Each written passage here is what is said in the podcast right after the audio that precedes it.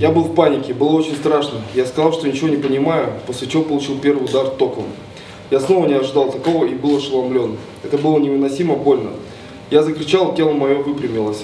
Человек в маске приказал заткнуться и не дергаться.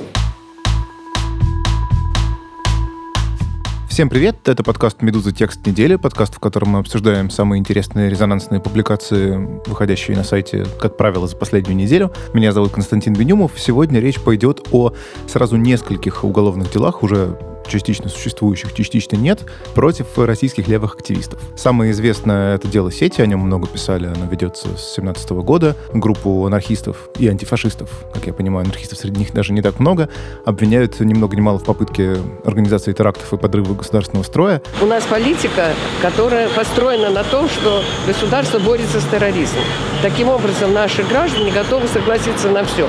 На низкую зарплату, на безработицу, на все, что угодно. Дело строится в основном на признательных показаниях, и есть э, серьезное основание полагать, что эти показания даются под пытками. Но это дело не единственное, и есть очень много признаков того, что сейчас готовится по образу дела сети, вот этого знаменитого и резонансного, готовятся новые дела, также против левых активистов. Людей задерживают и пытают, многие из них тоже дают признательные показания. Признаются они, видимо, в том, чего от них, собственно, требуют, а именно в том, что тоже состоят в экстремистской организации. Пытают не только самих обвиняемых, но еще пытают свидетелей, требуя, чтобы они признали то, что они сказали под пытками.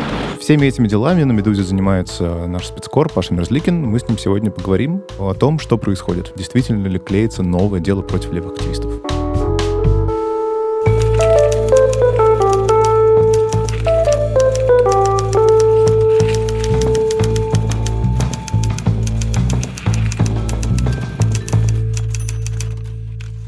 Паш, привет. Привет. Давай коротко попрошу тебя рассказать, собственно, о деле сети. Без подробностей, но просто надо, чтобы слушатель понимал, что происходит, сколько людей задержано. Сейчас как раз идет суд, где постепенно они начинают признаваться в содеянном. Вот расскажи, чего как. Дело сети началось осенью 2017 года. Тогда буквально в течение месяца задержали в Пензе несколько левых активистов. Одного задержали в Петербурге, затем этапировали в Пензу. В начале 2018 года начались задержания по этому делу уже и в Петербурге.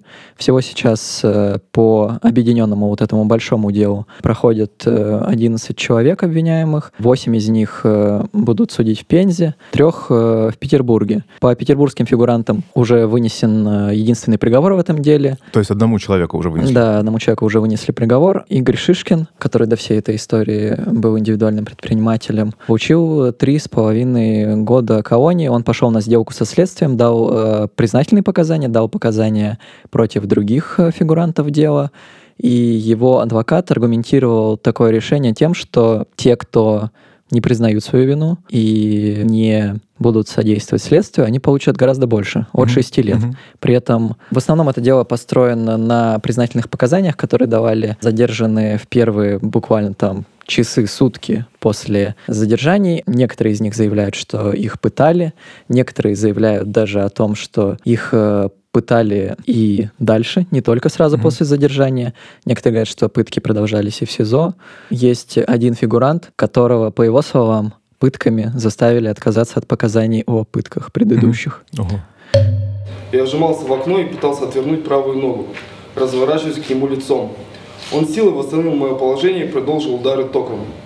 Удары током в ногу он чередовал с ударами током в наручники – Иногда бил в спину или затылок теме, ощущалось как подзатыльники. Когда я кричал, мне зажимали рот или угрожали кляпом. Кляп я не хотел и старался не кричать. Получалось не всегда. В чем они признаются? Вот Шишкин, которого ты упомянул, он признался в том, что он действительно стоял в преступном сообществе и готовил теракты с целью свержения государственного строя? Ну да, фабу обвинения в том, что э, сеть имела ячейки в Пензе, Петербурге, других городах э, Беларуси, и с помощью терактов э, хотела свергнуть государственную власть в России. Уникальные кадры, которые впервые демонстрируются по телевидению. Заброшенный пионерский лагерь в лесу под Пензой. Среди развалин прошлого крепкие молодые люди в камуфляже отрабатывают тактику ведения городского боя. Гранаты! Вооруженные люди, по предварительным данным, члены террористической ячейки, называющие себя. И Шишкин, он полностью признал свою вину. Более того, сейчас в Петербурге идет суд над э, двумя оставшимися петербургскими фигурантами. Виктор Филинков, который подробно рассказывал о пытках, которые применялись к нему сотрудниками ФСБ после задержания. И э, Юлий Бояршинов. Юлий Бояршинов э, на протяжении следствия заявлял о том, что его м, содержат в СИЗО, э, где его избивают периодически. Все это давление продолжалось на протяжении пяти месяцев. И в итоге он сейчас тоже признает свою вину. По словам отца Юлия Бояршинова, он э, пошел на признание только чтобы остановить избиение в СИЗО и как-то улучшить условия содержания. Я правильно понимаю, что, по крайней мере, вот петербургские подследственные, их содержат не просто в СИЗО, а вот в каком-то специальном месте, которое известно тем, что там плохо обращаются с заключенными, и более того, туда отправляют, дескать, специально тех, из кого нужно выбить какие-то показания. Да, э, сейчас они не содержатся в этом СИЗО, сейчас они содержатся уже в другом СИЗО, но во время следствия их э, помещали туда. Юлий Бояршинов, который заявлял как раз о том, что к нему применяется насилие в СИЗО, он как раз сидел в СИЗО номер 6 э, в Горелово. Это под Петербургом, и оно имеет уже многолетнюю известность тем, что там санкции администрации одни заключенные выбивают э, показания по их уголовным делам у других заключенных. Условия, которые установлены в этом СИЗО, адвокат Юлия Бояршинова называет пыточными. Э, Скажи, пожалуйста, вот такую вещь. Э, Дело сети очень часто перечисляют через запятую с делом нового величия. Тоже известное резонансное дело, где подростков тоже обвиняют в экстремизме и попытке свержения государственного строя. Дело, которое критикуют потому, что есть все основания полагать и много свидетельств, что оно сфабриковано. То есть это были провокаторы, которые работали на различные органы спецслужбы, которые вовлекали сперва этих подростков в какие-то там группы, потом выводили их на определенные заявления, потом сажали, если я ничего не перепутал. Ну, примерно так, да. А про дело сети мы можем говорить, что там что-то что такое же происходит? Почему мы относим это дело вот к таким же сфабрикованным политическим? Ну, насколько оно сфабриковано, это, наверное, не моя задача говорить, но там все очень странно, потому что во многом в обвинительном заключении указывает на то, что фигуранты дела сети, они собирались на некоторых открытых площадках, например, в лесах, и, э, по мнению ФСБ, они там э, тренировались, э, чтобы овладеть некими военными навыками. Эти видеозаписи были найдены при обысках у одного из подозреваемых. Живыми мишенями экстремистов едва не стали сотни людей по всей стране. А Сами фигуранты говорят, что они просто увлекались страйкболом и, собственно, играли в страйкбол. Оружие действительно было найдено у некоторых фигурантов, у некоторых нет, но они заявляют о том, что оно было подкинуто. Хорошо, давай теперь поговорим о следующих делах, которые формируются после дела сети и, как я понимаю, с учетом дела сети. Да, Э, есть математик. Давай поговорим о нем. В общем, эта история началась с того, что в начале 2018 года в московском районе Ховрина некие шесть человек устроили нападение на офис «Единой России».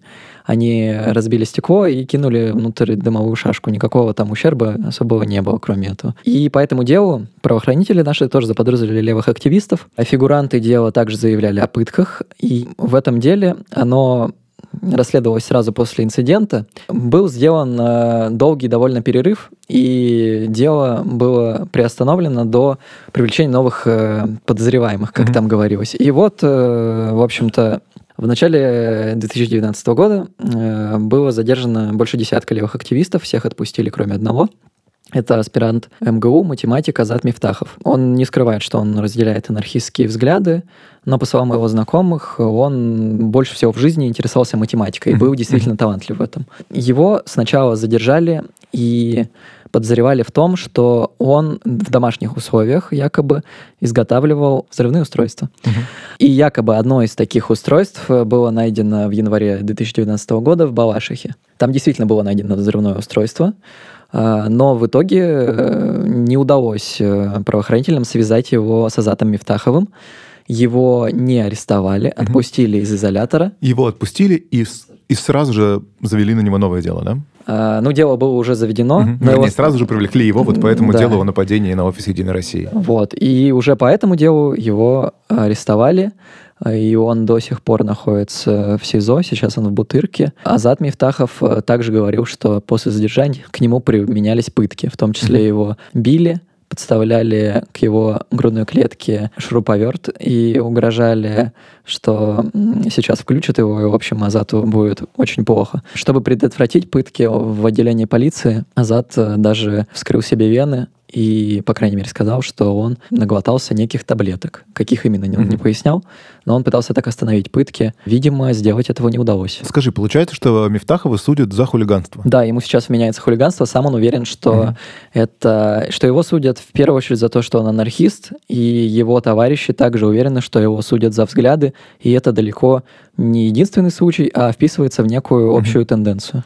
И общая тенденция заключается в том, что по всей стране, ну, по крайней мере, во многих городах, задерживают людей за, по разным поводам и пытаются связать их вот с этими, насколько я могу судить эти разговоры с тобой, в общем, если не вымышленными, то как минимум эфемерными, да, преступными сообществами. Точно мы не знаем, насколько эти сообщества эфемерны, но, например, по тому же делу о нападении на офис Единой России до этого задерживался также анархист э, Святослав Речкалов. Он также заявлял о пытках, и он говорил о том, что под пытками его заставили признаться в том, что он является лидером некого террористического экстремистского сообщества под названием «Народная самооборона». Под это же дело пытались подвести очень многих левых активистов, которых задерживали в последнее время. Это движение, оно действительно существует, это действительно левое движение, в нем состоят анархисты. И, например, у них есть проект по тому, как они не дают э, квартирным рейдерам, коллекторам и другим нехорошим людям отбирать э, у других людей в Москве квартиры. Например, они дежурят в таких квартирах.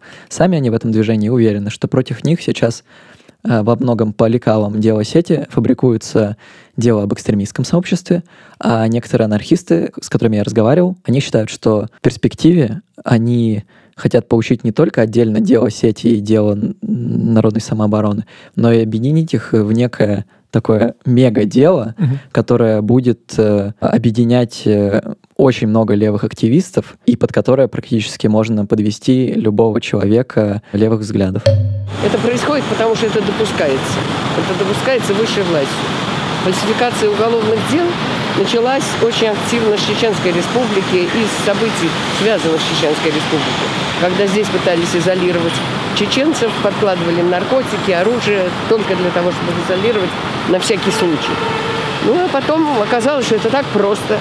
Так просто организовать дело, которое раскрывается ими же, теми же, кто его организовал. Ну, а потом вот отчитываются, как нас защищают эти организации. Смотри, то есть получается, что есть э, дело сети, про которое мы поговорили. Есть э, Азат Мифтахов, который сидит под арестом, ждет суда. Но при этом продолжаются обыски и продолжаются задержания э, левых активистов по всей стране. Да, буквально в последние дни обыскивали сразу в нескольких э, регионах России левых активистов. Насколько мы понимаем, обыски были вызваны расследованием теракта у ФСБ в Архангельске, когда в октябре 2018 года, когда человек пришел с взрывным устройством к ФСБ и, собственно, сам же от своего взрывного устройства погиб. Насколько известно, этого человека на такую акцию толкнуло именно преследование со стороны ФСБ фигурантов дела сети и пытки, которые к нему применялись. Такой вопрос. А мы понимаем, для чего это делается? И речь о том, что государство пытается полномерно и целенаправленно бороться с левым активизмом, и под это дело гребет без разбора анархистов, антифашистов, кого угодно, да, при этом вроде как ни анархистские, ни антифашистские взгляды у нас не запрещены. Государство борется с какой-то реальной политической оппозицией таким образом? Или что происходит? Или речь скорее о том, что это некая новая тема, например, просто для рядовых каких-то там, не знаю, сотрудников полиции, ФСБ, что вот теперь, если нужно закрыть отчетность, то можно вот э, привязать участие в какой-нибудь террористической организации левой. Так, на первый взгляд, кажется, что тут, э, в общем-то, сошлись интересы всех участвующих сторон, кроме, естественно, левых активистов, потому что действительно есть интересы правоохранителей, которым гораздо интереснее и полезнее в плане карьеры угу. раскрыть дело о неком террористическом сообществе, которое еще и якобы пыталось свергнуть российскую власть. С другой стороны, кажется, что, в принципе, российская власть тоже не против э, зачищения политического поля, тем более от э, не вписывающихся в систему активистов. Мне кажется, что тут э, в этом плане хорошо сформулировала правозащитная организация «Мемориал», которая признала Азата Мифтахова политическим заключенным, они э, заявили, что дело, очевидно, мотивировано политически. То есть, условно, если раньше у нас э, главный темой в экстремизме, терроризме было наказание за репосты, Мгм. то теперь э, кажется, что правоохранители одну за другой создают вот такие химеры, по которой люди уже получают гораздо более серьезное наказание, потому что, Ну да, например... за репост это все-таки условные сроки в основном, а Да. здесь пытки, задержания. Да, и фигурантам дела сети грозит, ну, кроме там Шишкина, который пошел на сделку со следствием, Байершинов хоть и признает свою вину, но он не дает показания против других обвиняемых, но им грозит от пяти лет. А что будет с э, Мифтаховым? Ну, он до сих пор находится под арестом, хотя за него уже вступились сотни ученых по всему миру, включая там знаменитых вплоть до Наама Хомского. Адвокат Мифтахова Светлана Сидоркина говорит, что, по мнению следствия, расследование уже и близится к завершению. Сейчас э, Азат находится под арестом до 7 мая. Возможно, уже после этого будет это все дело как-то передаваться в суд. На суд будет по хулиганству, ему Да, грозит небольшой до, срок, до да? 7 лет. Тоже до 7 лет. Да. Ключевых членов ячеек задержали, однако у подозреваемых очень быстро нашли заступники, которые попытались создать им имидж узников совести. Дальше все по стандартной схеме. Правозащитники вместо того, чтобы разобраться в сути предъявленных обвинений, пошли проверенным путем.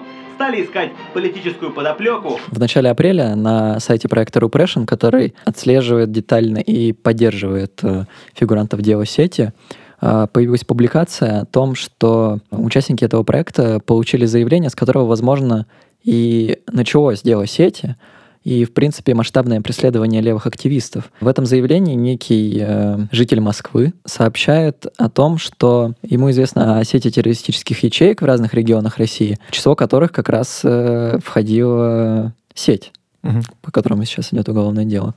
Вот. И якобы после этого заявления, возможно, в Пензе и начались все эти задержания. И также в этом а, заявлении от э, жителя Москвы приводился а, список людей, которые могли состоять в этих ячейках. Мгм. Более того, там приводились буквально ссылки на страницы этих людей ВКонтакте. И некоторые активисты уже как бы опознали в этом списке себя. То есть прицельно работают по, по Да. всем анархистам. Да, и, возможно, эти, это преследование будет еще продолжаться очень долго. Это был подкаст «Медуза. Текст недели». Меня зовут Константин Бенюмов. Как всегда, на прощание рекомендую вам слушать разные подкасты «Медузы», ставить им оценки, писать комментарии и присылать нам на почту подкаст собака что вам нравится в наших подкастах, что нет. И до встречи через неделю.